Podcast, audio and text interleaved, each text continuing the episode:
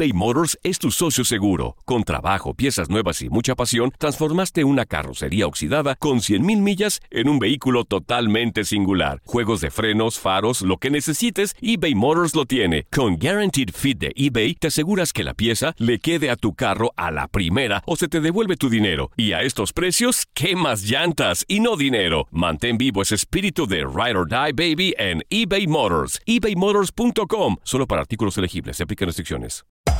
Hacer tequila, Don Julio, es como escribir una carta de amor a México. Beber tequila, Don Julio, es como declarar ese amor al mundo entero.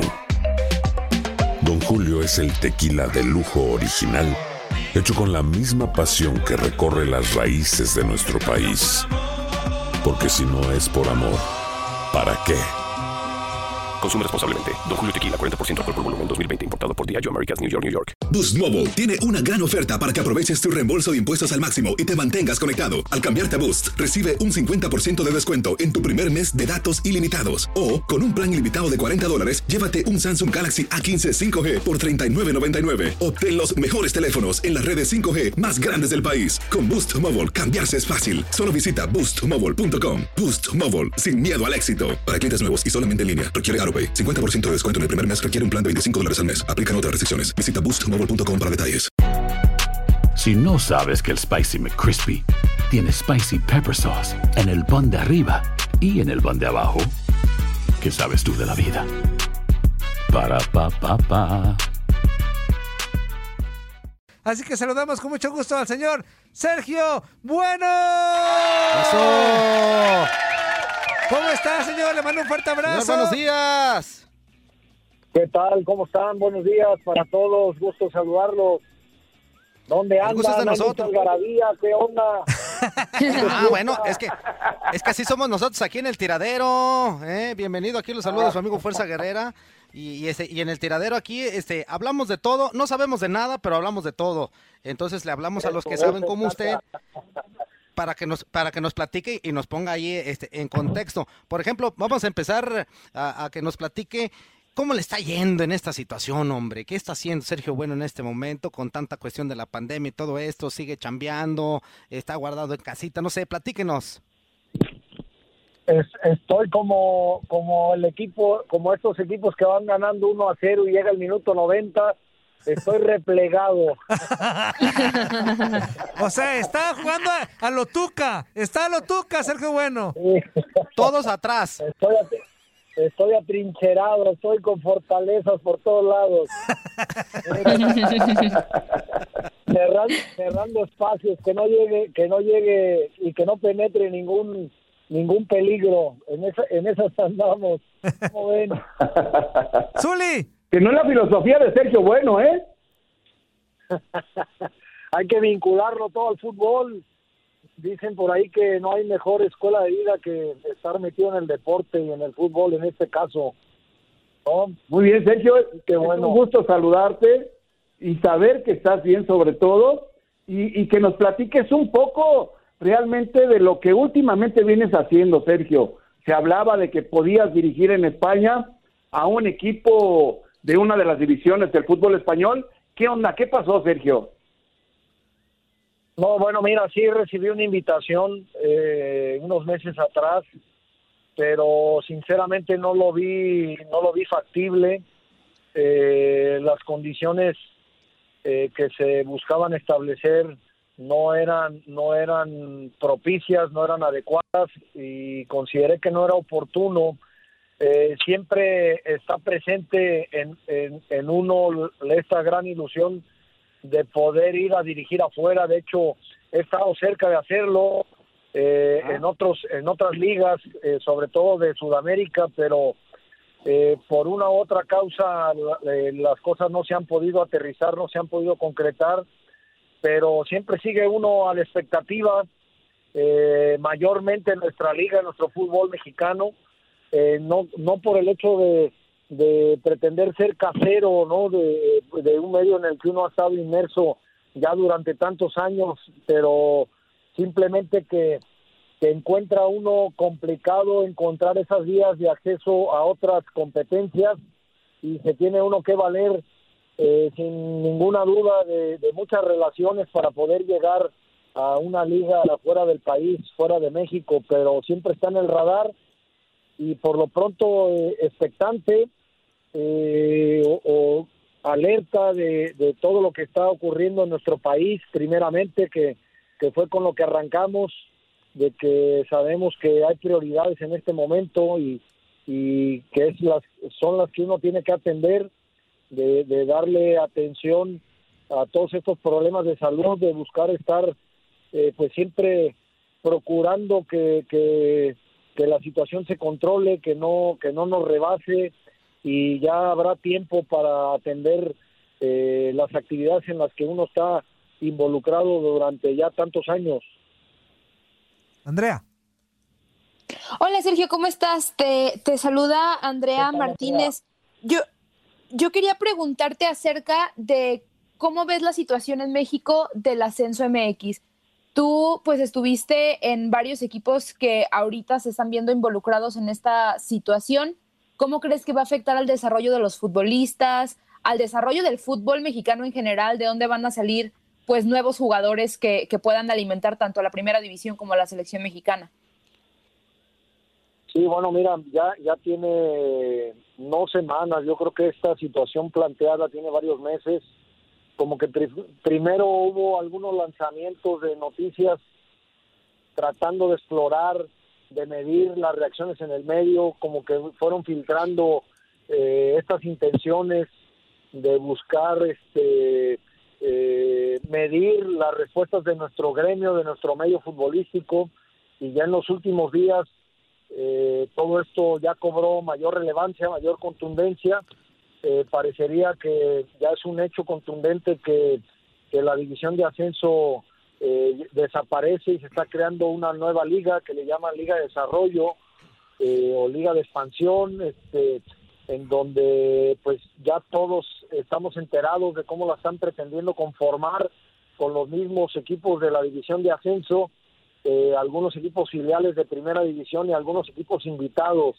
Eh, la realidad es que eh, me parece que eh, se está sustentando eh, los problemas graves que de hecho ocurren tanto en tercera, en segunda, en liga de ascenso, problemas graves económicos eh, que están presentes en cada uno de los equipos, pero que creo yo que la Federación Mexicana bien podía haber generado, digamos, un plan de, ahora que está tan de moda, un plan de contingencia este, para estas, estas categorías, un plan de apoyo, un plan de respaldo, y sin necesidad de, de eliminar eh, lo que creo que es la parte medular, la parte central de estas competiciones en donde se está dejando de lado eh, a lo que todo el mundo aspira, a lo que todo mundo eh, por lo que todo el mundo lucha, porque es el anhelo de todos los deportistas de crecer, de desarrollarse, de poder eh, en la competencia en la que estés, de quedar campeón, de tener aspiraciones deportivas válidas, bien sustentadas. Eh, me parece que esto se está eliminando y, de cierta manera eh, se está dejando de competir por lo importante que es justamente la gloria deportiva, que sabemos que en, que en nuestros tiempos eh, la parte económica eh, cobra un valor muy relevante, pero pero nunca debe de estar apartado de, lo que es este eh, esta esta gloria deportiva que estoy mencionando. Así que creo que estas decisiones eh, dentro de lo desafortunado que son, este, se están se están escondiendo inclusive algunas otras intenciones. Yo siempre lo he mencionado que parecería que los mismos propietarios de los equipos incrementan sus riesgos económicos porque sabemos que en México la multipropiedad se está permitiendo o está presente y hay propietarios de, de- en, en México que tienen varios equipos en primera división y eso conlleva un aumento eh, impresionante de, de que estos estos dirigentes o estos propietarios puedan perder el patrimonio con un descenso. Entonces yo creo que la parte central está ahí. Yo creo que ellos están están este resguardando eh, su capital o sus inversiones aboliendo o, o quitando del camino eh, esta posibilidad de descender a los equipos de primera división en los que están inmersos estos estos personajes. Así que hay muchas cosas que están presentes ahí y que bueno que no se tocan de fondo simplemente se argumenta que, que la división de, de ascenso y las segundas divisiones los equipos tienen problemas financieros muy fuertes y que se está buscando reestructurar estas categorías para salvaguardar la competencia, pero yo creo que los problemas de fondo son otros. Sergio, te mando un fuerte abrazo. Toño Murillo, preguntarte, ¿cuál fue tu mayor alegría y tu mayor decepción como técnico? No, bueno, eh, alegrías he tenido algunas cuantas, este, eh, tristezas, creo que muchas, porque digamos que el, el haber el haber incursionado siempre equipos con problemáticas de descenso, equipos este que en algunas ocasiones tuve ahí ese atrevimiento de agarrar eh, ya en una etapa en una etapa final en donde sabemos que el descenso no es de, no es de un semestre es de varios años y donde uno se ha, ha tenido esa posibilidad de por ahí intentar en dos tres meses revertir una problemática que ya viene acentuada con el paso de los campeonatos sin duda que me ha llevado a vivir momentos muy amargos en este fútbol. Y, lo diría que el haber el haber descendido con Jaguares de Chiapas y con Necaxa son momentos muy crudos en mi carrera. Eh, igualmente aunque digamos que con otra con, con otra tesitura o, u otra óptica es no haber quedado campeón con el León eh, con el León porque llegué a la gran final con Indios de Ciudad Juárez y no logramos este, el título para poder ascender a primera división y me hubiera encantado haberlo logrado. Eh, y también otra muy relevante eh, tiene que ver, sí, con una alegría de haber llegado con el Atlas a semifinales, pero me quedé a ese, eh, por dar ese gran paso que está requiriendo esta afición rojinegra de Sí. llegar a instancias mayores y de poder aspirar al título que tanta falta le hace al club y a su gran afición y haberme quedado ahí a nada de poder trascender con esta institución. Oye, Sergio, perdón que te interrumpa, eh, es que precisamente ahí va lo que te voy a cuestionar.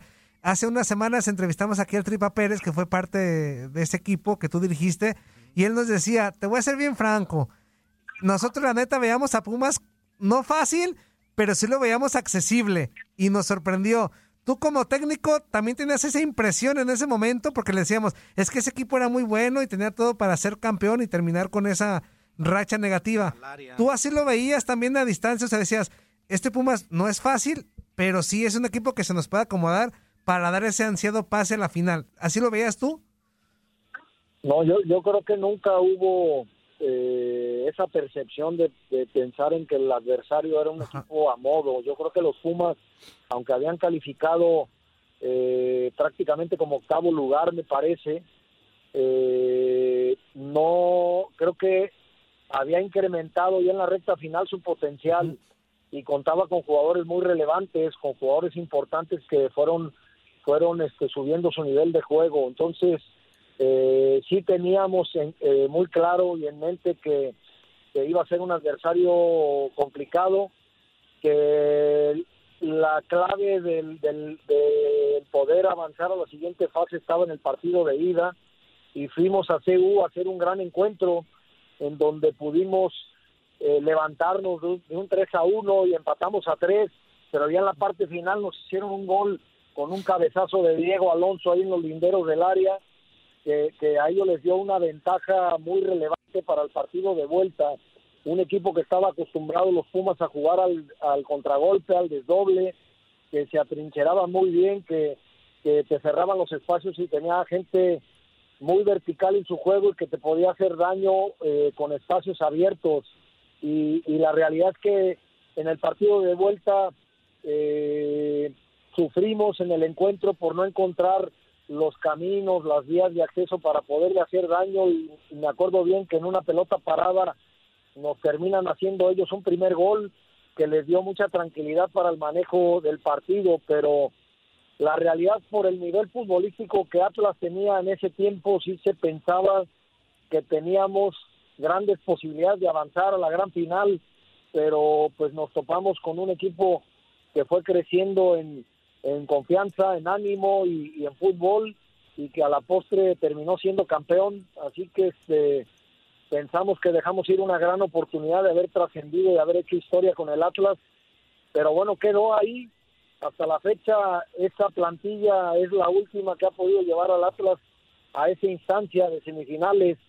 Eh, se han quedado eh, siempre cortos y nosotros con aquel equipo eh, que se fue haciendo con el correr de las jornadas, que ya traíamos sí una base de jugadores de torneos anteriores, eh, pero que pero que con el paso del, tiempo ya el equipo y a base de resultados también favorables, todos estos chavos de la cantera de Atlas eh, fueron creciendo en confianza y la verdad que jugaban como un relojito, eh, jugaban de memoria, teníamos una, una gran plantilla de jugadores canteranos apuntalados y fortalecidos por dos jugadores extranjeros que eran los que eh, le brindaban todo ese marco de confianza a todos los chavos del equipo, que eran Robert de Piño y, y Carlos María Morales, pero el resto eran eh, jugadores de extracción rojinegra, así que prácticamente jugábamos con nueve jugadores canteranos y once y dos jugadores de,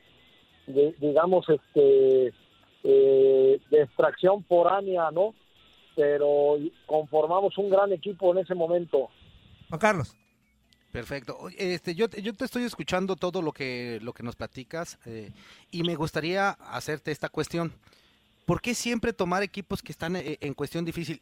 Me queda claro que te gustan los retos, pero ¿por qué siempre eh, este, decir, bueno, ¿quién puede entrar? Bueno, pues ahí está Sergio Bueno y pum, entra Sergio Bueno y, y- y les ayuda a los equipos que están siempre en situación difícil. ¿Por qué siempre tomar este tipo de equipos, Sergio? Pues mira, eh, la, la realidad es que eh, así arranqué mi carrera, eh, como que es una forma de, de evidenciar eh, el trabajo que uno sabe hacer. Así tomé un equipo con un gran riesgo como fue Celaya en su momento. Y si me remonto tres años atrás, así arrancó Rubén Omar Romano y yo de auxiliar técnico eh, salvando al Celaya cuando estaba 22 puntos abajo del Puebla en un año futbolístico y tuvimos esa gran posibilidad de, de dejarlo en primera división. Y cuando yo regreso a ya dirigir como director técnico al Celaya también lo agarré en situación des- desfavorable. Y como que me acostumbré al peligro a, este, tratar de, de demostrarme eh, digamos en cada una de estas oportunidades de que yo podía ser capaz de revertir una situación pero sinceramente después con el paso del tiempo te das cuenta de que no siempre te alcanza, de que no siempre las condiciones, las circunstancias, los tiempos con los que cuentas eh, son los adecuados o los suficientes para poder revertir una problemática. Y, y en eso está el poderse también eh, sentir un, un técnico eh, ya experimentado, que ya te enriqueciste, a base también de tropiezos y a base también de buenos momentos yo creo que eh, el haber transitado esos caminos tan complicados, pues me dio, eh, digamos, esa esas tablas o esa seguridad de decir, me invitan a un proyecto complicado, le entro.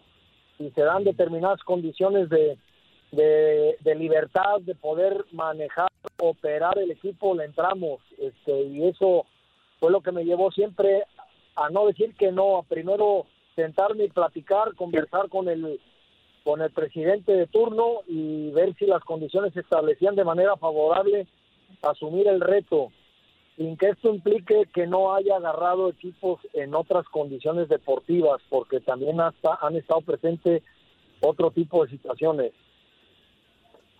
Zuli.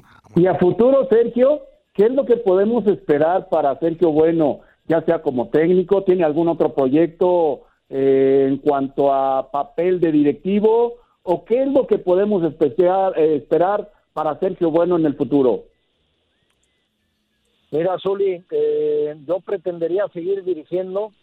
Nunca me había quedado parado tanto tiempo. eh, siempre Ajá. como que era una opción rápida para dirigir y ahora ya me tardé, ya voy para los dos años de estar eh, prácticamente parado. eh, pero no, digamos, no inactivo porque siempre estoy alerta, siempre estoy al pendiente y siempre estoy buscando eh, hacerme presente eh, para no perder para no perder noción eh, de la actividad que uno desarrolla. Así que mis piensos son esos, seguir dirigiendo. Eh, no sé si en un futuro se pueda llegar a dar alguna otra situación porque aparte de todo ya lo he evidenciado, ya me tocó en algún momento ser vicepresidente del San Luis, eh, vicepresidente deportivo y este y es un área que, que seguramente el día de mañana podré de nueva cuenta explorar, pero todavía tengo eh, esa, esa pasión presente o ese deseo de estar en la cancha de forma activa como técnico. Así que eh, estoy expectante de que surja alguna nueva invitación. Eh, quizás he estado también un poquito, eh, no alejado, pero, pero debería de estar manifestándome más, apareciendo más, este, y he estado un poquito replegado eh, tratando de ver si las cosas se dan por sí solas, pero ya me he dado cuenta que no, que, que por más carrera que tengas, porque ya tengo casi 20 años de entrenador, tienes que, como, como dice el refrán, santo que no es visto no es adorado, y, y, este, y hay que y hay que buscar estar vigente en todo momento, presente, para que me pueda volver a convertir en opción, porque eh, un entrenador eh, no se hace viejo, Zuli. Eh, eh, contrariamente a la carrera del, del jugador, en donde sí llega... futbolista, sí. Donde, donde viene el deterioro, yo creo que acá de entrenador, eh, si te mantienes con esa llama o esa esa ilusión encendida, podrás llegar a los 65, 70 años con una gran capacidad y con una gran experiencia. Así que para llegar a esa edad todavía me faltan algunos años, así que esperemos seguir activos, Zuli. Ok, de acuerdo. Yo creo que tienes todavía muchísimo para aportar al fútbol mexicano y más con este nuevo proyecto también que hay con la nueva liga que pretende hacerle, digamos, competencia a la, a la ya extinta liga de ascenso, ¿no? Pues sí, hay, hay este, eh, distintos escenarios, hay que estar siempre abierto a posibilidades este, para poder conocer intenciones, proyectos, pero bueno, también acá en mi tierra, en Colima, que es donde ando, como Sí. arrancamos la plática, atrincherado este, por este tema del coronavirus, que es, un, es una ciudad que donde hay menor nivel de contagio y, y se puede uno proteger mejor. Acá, por, por el momento, estamos con toda la familia, aunque tengo mi base en Guadalajara, pero eh, por esta situación de salud estamos acá replegados y también estoy ahí este, tratando de, de echar a andar un proyecto de fútbol eh, acá en mi tierra, que me parece que estoy creando las condiciones para que esto se pueda llegar a dar, así que yo espero poderlo aterrizar eh, y poderlo anunciar próximamente, pero eh, en eso andamos, este, me cortó un poco el ritmo que traía ya en la conformación de, de esta intención, de este proyecto, eh, este, este problema de, de salud, pero seguramente que, que lo retomaremos con, con mucha mayor fuerza ahora que pasen estos inconvenientes. Perfecto. Este, muchísimas gracias, mi queridísimo Sergio, de verdad, eh, por haber tomado la llamada. El tiempo, el tiempo nos está comiendo bastante. Estamos casi, casi ya para irnos a corte, pero te agradecemos bastante que hayas tomado la llamada del tiradero. No, hombre, al contrario, es un gusto hablar con ustedes, un, un saludo muy afectuoso y por supuesto muy especial para el Zuli que, que no ha hecho contacto contigo, Zuli, en otro momento, pero siempre me mantuve ahí al pendiente, al tanto, informándome, sé que ya estás muy bien. Eh, me tocó vamos, ahí vamos, la Sergio. fortuna de, dir- de dirigir a tu hijo, eh, que sigue activo en el medio y que eh, acaba de ser campeón y, y se le cortó esta situación. Eh, Sí, hombre. Lo relacioné con esta parte, pero bueno, te mando un fuerte abrazo y me da mucho gusto escucharte, Zuli. Igualmente, Sergio, que estés muy bien y que el futuro nos depare cosas magníficas en lo que nos gusta, que es el fútbol, Sergio. Claro que sí, muchas gracias. Un abrazo para todos. Saludos, Saludos. muchísimas gracias. Hasta luego, Sergio, gracias. ¡Corte! Híjole, Hasta luego. eh, vámonos a corte y regresamos con más al tiradero.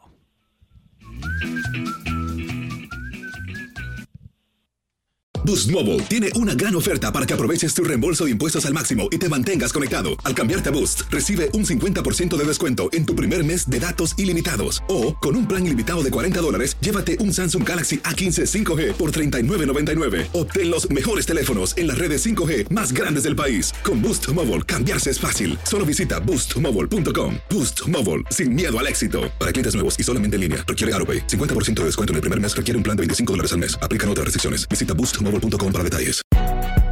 Si no sabes que el Spicy McCrispy tiene Spicy Pepper Sauce en el pan de arriba y en el pan de abajo, ¿qué sabes tú de la vida? Para, pa, pa, pa. La Liga MX nos dejó un nuevo campeón. América contra Tigres desde el mítico Estadio Azteca y las Águilas lograron volar alto. Le Yuri Henry le dicen al América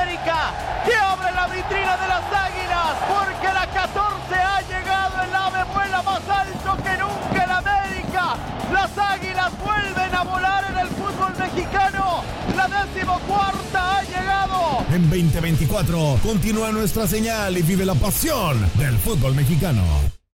This is the story of the one. As a maintenance engineer, he hears things differently. To the untrained ear, everything on his shop floor might sound fine, but he can hear gears grinding or a belt slipping. So he steps in to fix the problem at hand before it gets out of hand. And he knows Granger's got the right product he needs to get the job done, which is music to his ears. Call, click Granger.com, or just stop by. Granger, for the ones who get it done.